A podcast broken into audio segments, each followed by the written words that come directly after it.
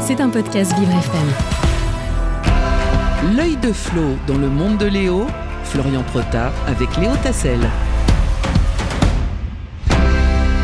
Et à présent, nous allons retrouver celui qui nous apporte euh, son regard sur l'actualité avec son œil.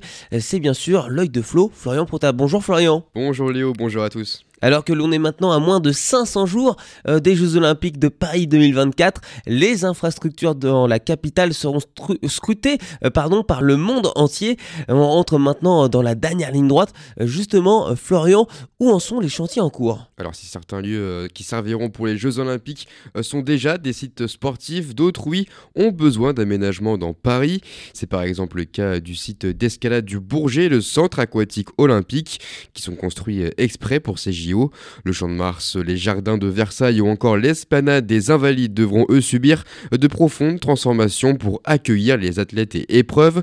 La construction de la future Arena de la Porte de la Chapelle qui constitue l'un des plus grands chantiers avec 8000 places dédiées au sport de haut niveau et qui accueillera plusieurs épreuves olympiques et paralympiques, connaît un retard de quelques mois dû à la guerre en Ukraine.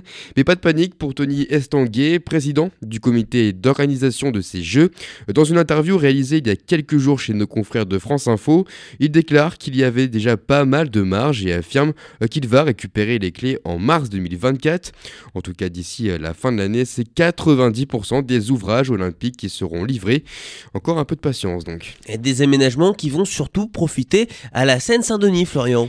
Et oui, elle concentre, écoutez bien, près de 80% de l'investissement euh, public des Jeux de Paris euh, dans des, deux des plus grandes infrastructures, euh, le village olympique qui sera par la suite transformé en plus de 2000 logements sociaux et le centre aquatique seront construits près de Saint-Denis.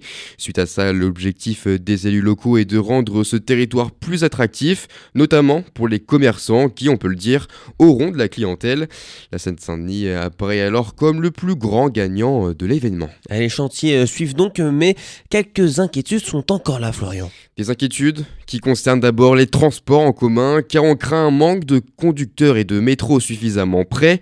Le risque de saturation inquiète aussi avec d'importants chassés-croisés où des millions de spectateurs sont attendus.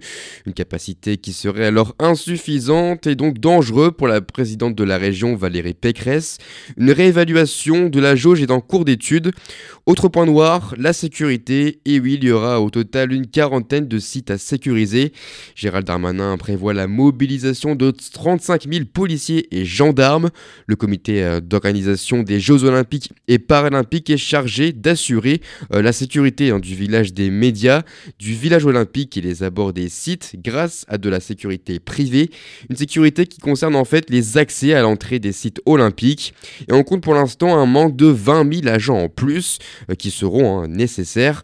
Le compte n'y est donc pas pour l'instant, mais le comité a jusqu'au 26 juillet 2024, date de début de ces JO de Paris, euh, pour renforcer euh, bien sûr cette sécurité. Et oui, on a hâte d'y être euh, en tout cas. Merci beaucoup, Florian. Merci à vous.